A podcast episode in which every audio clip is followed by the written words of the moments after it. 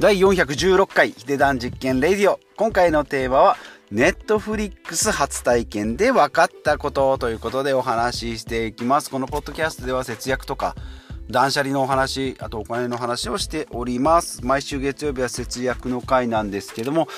えー、先週金曜日にですね、ネットフリックスに入って、まあ、分かったことということで、まあ、節約とはちょっと全然違うじゃないかなと思うかもしれないんですけども、まあ、節約しててもですね、まあ、入った方がいいサービス、まあ、よく聞くけどですね、え、ネットフリックスどんなのか分からない人とかですねもう十分体験しているよとか毎月使ってるよっていう人もいらっしゃるかかと思いますし、まあ、無料体験がですね私もそうなんですけどなかったんで実はお金を払って入るにはちょっとハードルがあるなでも聞いたことがあるしすごいいいサービスなんだろうなってていう方ですねまあ3日しか体験しておりませんがその感想と、まあ、分かったことをお話ししていきたいなと思います。で今回ですね、えー、まあ、きっかけとしては、えー、子供がですね、まあ、ダブル受験中学生受験高校受験が終わって、まあ、1ヶ月2ヶ月ですね、えー、次の入学まで2ヶ月ぐらいありますので、まあ、その間ですねまあ今は TSUTAYA にレンタルに行くっていうのもなかなか難しいですしまあなんか欲しい作品もよくわかんない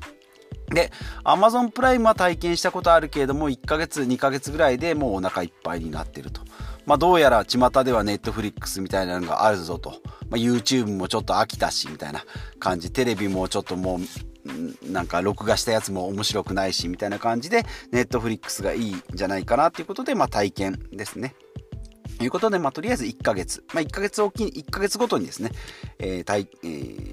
加入できるので、まあいいのかなと思ってですね、まあポチッと、ネットフリックス、えー、パソコンで申し込みと。まあサクサクっとですね、まあクレジットカード入れるぐらいで、まあ5分ぐらい、10分もかかってないかなと思いますけどね、パソコンで申し込みをしました。で、ネットフリックスですね、3つプランがありまして、えー、一番安いプランが990円のベーシックプランですね。で、次に真ん中が1490円。で、プレミアムが1980円と。まあ、990円から1908円と、まあ、倍違うんですけども、じゃあ何が違うのよということなんですけど、ベーシックだとですね、990円ですけど、画質が SD ですね、480p っていう、まあ、これじゃちょっとよくわかんないですけど、まあ、DVD ぐらいの画質っていうことで、まあ悪、まあよくはないけど DVD っていうとですね、私ら世代から言うと VHS とかですね、普通の地デジ男子にアナログテレビを見てた人間からすると、まあ慣れたら別にいいんじゃないの？っていうぐらいですね。で、今も DVD とブルーレイですね。確かにブルーレイは綺麗だけど、DVD の方の画質が悪いとか見にくいっていうこともほとんどないと思いますので、まあこれでもいいかなとは思ったんですけどね。ただ同時、同時で見れるのがですね、例えばテレビとタブレットで見ようと思っても同時ではできないということで同時でできるのが1台。1台しかま視聴ができないということですね。まあダウンロードをすればですねオフラインでも見れるので同時っていうのはリアルタイムで、えー、テレビとタブレットとか iPhone2 台別々で違うものを見るっていうのはダメですよってことですね、まあ、これだと990円で済みますと。で真ん中のスタンダードだと1490円かかるんですけども画質は HD っていうことでまあさっきの DVD よりちょっと綺麗な地デジぐらいの画質っていうことで720とか1080ですね。で、HD ですね。で、えー、同時接続が2台まで。で、テレビとタブレットとか iPhone2 台別々で見れます。パソコンと iPhone でも見れますっていうことで、同時視聴が2台までいけるということで、私が入ったのが今回これですね。で、月ごとにですね、まあ、入った月から1ヶ月で、えー、料金プラン発生します。月末締めとかじゃないんで、いつ入っても一緒ですね。2月の8日に入ったので、3月の、まあ、7, 7日までです。8かな？まあ、どちらか1ヶ月後までですね。で、プランを変えるんだったら、その次のところから変えられると。まあ、アップデート、アップグレードするんだったら、その日から画質は綺麗になったりするんですけども、ちょその料金途中の時は分かんないんですけどね。例えば、スタンダードからベーシックに落とす場合は、2月8から3月8までは1480円でそこから落とすんだったら3月9日以降がですね990円のプランになるということで、えー、まあどこいつ入ってもいいということですねただあの最初も言いましたけど無料がないのでですね、まあ、それの試し試すことができないのでせーのドンで払うと。まあ言っても1000円とか1500円なんてですね、まあたかが知れてるんですけども、結構人間というのはこの辺のサービスに新しく加入する、えー、得体の知れないものに加入するっていうのはちょっとやっぱり興味が、興興味と恐怖が若干ありますよね。まあ、何のあれもない NHK の受信料みたいなものはですね、だらだらだらだら、あれ月いくらかかってるのかわかんないぐらいですね、もう自然に取られておりますけれども、まあもちろん払ってない人がいたりしますけれども、えー、でもあれも月1000円とか1500円とか多分取られてるはずですよね。まあ、年間とか半年とかで払ってるんですけども、まあそう考えるとですね、えー、まあお金を出してサービスを買うっていうのは結構ハードルが高いのかなと思います。で、私の場合はスタンダードプランに1ヶ月入っておりますけれども、えー、まあ、利用デバイスですね。で、テレビ、もちろんですね、インターネットをつながっておりますので、YouTube とかも見れる、まあ、テレビですね。テレビと、あとは、えっ、ー、と、iPhone に、えー、4台、子供も2台、2台、1台ずつ持たしてますので、家族全員 iPhone 持ってますね。4台。テレビ1台と iPhone4 台、それからタブレットがですね、1台あります。そして、えっ、ー、と、夫婦であ MacBook を持ってますので、えー、パソコンが2台。まあ、計7台 ?8 台か。テレビ1台とパソコン2台と iPad1 台と iPhone4 台で8台あるんでですね、えー、まあ十分2台同時視聴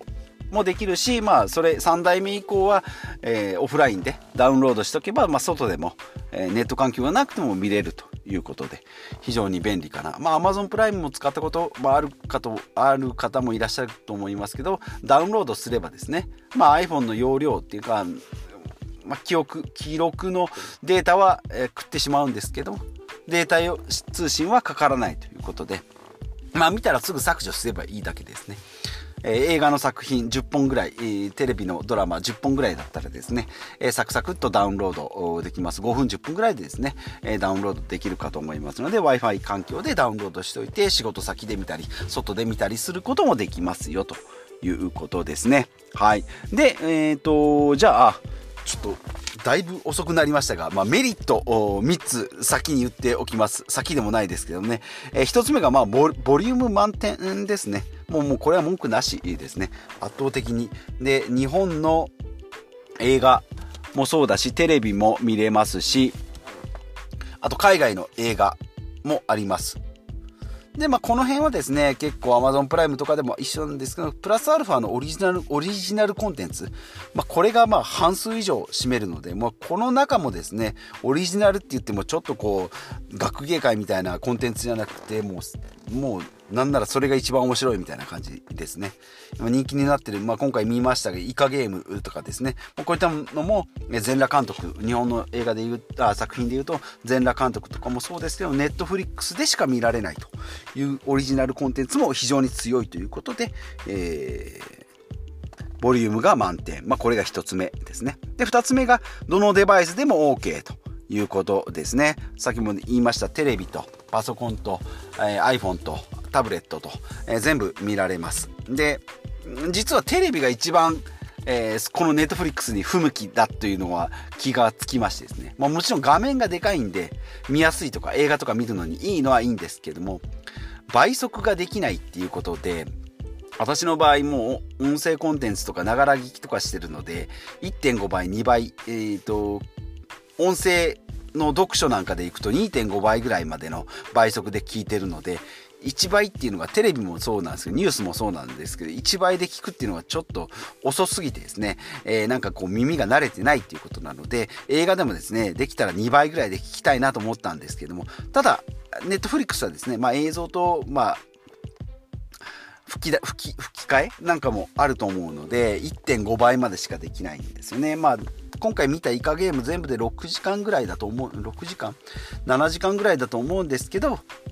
えー、1.5倍速で見たので、まあ、5時間程度で見られたんですけども、まあ、それでようやく良かったなと思いますけど、テレビで最初見ようと思った時、1倍速だったのでですね、まあ、これじゃ全部見れないなと。寝る時間がなくなるなと思ったので、えー、急遽ですね、パソコンに切り替えて1.5倍速で聞くと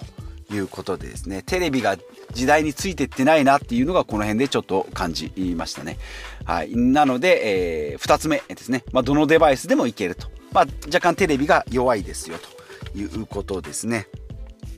はい。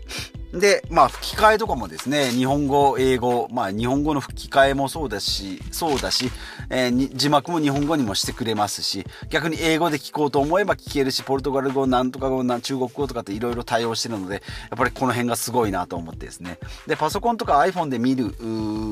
にあたって、やっぱり字幕だとちょっと字が読みづらいので、もう吹き替え版で、えー、がっつりお願いしました。昔はですね、ツタヤで借りるときは吹き替え版とかってちょっとなんかダサいイメージがありましたけどね、えー、字幕の方がいいんだよとかって思ってたんですけど、もう字を読むのがめんどくさいなと思ってですね、えー、もう人の声が変わろうが何しようが、まあ、こちらが倍速で聞いてますので、えー、音声、えー、でこう教えてほしいなというのがあってですね、もうがっつり吹き替え版でイカゲームも今回見ましたと。いうことですね。はい。で、一つ目がボリューム満点、二つ目がどの、どのデバイスでも聞けますよということ。で、三つ目がコスパ最強ということで、まあ、最安990円でもがっつりいけますし、私の、えー、見てる、1490円、1490円か。でも、え2台、もう今、イカゲーム見た、映画館見るのでも2000円ぐらいかかりますけどね、まあ、家で見ましたし、子供も見てるしって思うと、えー、家族2人、3人ぐらいで見れば十分、このスタンダードプランでも元が取れるんじゃないかなというふうに思います。で、まあ3、3日間使った感想ですね。今、金、土、日と使って今日月曜日なんですけども、えー、感想としてはですね、まあ、ドハマりは間違いなしと。もう買ってか、えーと、契約して失敗したなっていうことはまあないなないだろうなということですね。間違って押した人以外はもう失敗はしないなっていうのは、えー、実感しました。で2つ目が、えー、時間配分と体力の勝負。体力勝負ですね。もう見るとですね、えー、家事もやらない、え、本来やらないといけなかったことができないですね。あと読書だとかそういったこうなんか自己啓発に努める時間とかっていうのは、えー、無理ということで、まあ、ドラクエをやってた時をふと思い出しましてですね、すべての生活が止まったなというぐらいドハマりするということなので、まあ、時間配分と体力が非常に、まあ、寝る時間を惜しむっていうことはこれなんかなと思ってですね、ええー、思いました。で、えーえー、で次がですね、使った感想のドハマりしたというのと時間配分が難しいというのとあとはまあ見るのも贅沢だし見ないのも贅沢と。まあ、この土日は見たけど月火水は見ないでおこうとかっていうこともできるのかなというふうに思います。まあね、ネットフリックスとのこう生活、共存をしていくっていうのが、えー、一つレベルが上がる人間としてですね、えー、共存していくかな、いくことがこれからのまあ生き方なんだろうなと。まあ、入ったから見ようと。見たから止まらないと。見、見出したから生活が、えー、うまく回らないっていうと、やっぱりこう時代に負けていくのかなというふうに思いますので、この辺をですね、うまくこう自分の見たいものだけ見ていくというところですね。コンテンツ数でいけば、公表してないぐらいですね、膨大にあります。ので、えー、ぜひ、えー、であでちなみに過去の私のサブスクですね、えー、配信を見ていくと、Hulu を1ヶ月無料で使いました。まあ、これはこれで良かったですけどね。えー、今日から俺はをぶち抜きで見たかったということで Hulu 入りまして、まあ、1ヶ月で契約して、そこからはなかったですね。で、Unext も、えー、Hulu は月額1000円ぐらいですね。Unext も1ヶ月無料体験あったんですが、それ以降は契約しておりません。Unext はあんまりいいのがなかったなという記憶ですね。1, 1週間、2週間ぐらいでもう見飽きたかなと。いうことで、1ヶ月無料体験で終わりと。Hulu も無料体験で終わりと。で、Amazon プライムはですね、えー、プライム会員に、えー、まあ、買い物の送料を節約するために入ったり、えー、しましたので、年2、3回ぐらいですね、プライム会員入ります。もう映画を1本見たいなっていうぐらいで、え入れる、え月額500円か。えですので映画が1本400円を買おうと思ったらプライム会員になったらタダで見れますよっていうんであればもう入ろうとかっていうことで年23ヶ月ぐらいですね入っておりますけれども、まあ、これはプライムビデオの会員じゃなくて、えー、プライム会員ですね。買い物の方をメインで入っておりますが、まあ、これはやっぱりコスパが最強ですね。ただプライムビデオを見るために入ろうと思ったことは一回もないのでビデオとしての、えー映像としての映画を見るためだけのメリットっていうのは薄いかなというふうに、え思っております。で、ネットフリックスはですね、無料体験がなかったので、今までは入ることがなかったですけども、今回は、え入ってみましたよと。いうことで、えー、非常に、やっぱそうですね、ウーバーイーツとネットフリックスっていうのはですね、まあ都会の人しか使えないんだろうなとかって思ってたんですけども、いざやってみるとですね、まあウーバーイーツはうちの家は田舎なんで来ないんですけど、ネットフリックスはやっぱりまあ電波があれば、えー、ネットが入ればどこでもできるので、えー、非常にまだやられてない方はですね、1ヶ月だけでもいいのかなと。で、990円だけでも1ヶ月やってみるっていうのは非常にいいかなと思います。で、おすすめの使い方、3日しか使ってないですけども、おすすめの使い方としては年に1、2ヶ月、えー、入るのがいいのかなと、集中的にですね。まあ、この期間は映画を見るぞとか、えー、まあ、それ以外の時はちょっと我慢するぞということで、まあ、見たい作品もそんなに毎日毎日出るわけじゃないので、2、3作品ぐらいたまったら1ヶ月でドンって見るというところ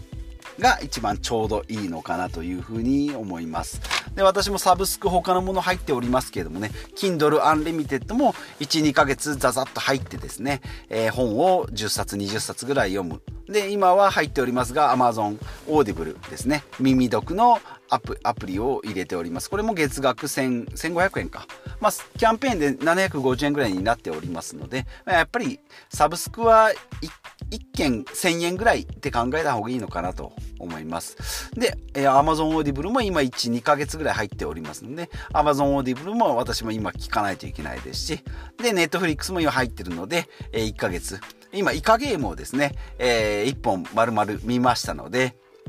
あともう1作品ぐらい1ヶ月の間に見れたら、まあいいのかな。まあ元が取れたかなと。まあ貧乏症なんでですね、払った分のお金は取り返したいなというふうに、えー、思っておりますけれども、体を壊しては元が、元も子もありませんので、えー、その辺ですね、バランスを見ながら付き合っていきたいなと思います。ということで今日はですね、えー、節約の回でありながら、それ節約しててもですね、ネットフリックスはいいですよと。いうことで、まあ、初体験で分かったことということで、3つですね。まあ、ボリュームはもう満点ですよと。で、2つ目が、どのデバイスでも OK。でも、テレビが一番使い勝手が悪かったりしますよっていうことですね。で、3つ目、コスパは最強ということで、まあ、体力と、それから時間、うまく活用していけばですね、こんないいサービスはないなというふうに思っております。まあ日本の映画、まあ映画好きの方だったらですね、まあ入らない手はないなと思いますけども、映画そんなに興味ないよという人もですね、えー、絶対楽しめるコンテンツがあるんじゃないかなというふうに思いますので、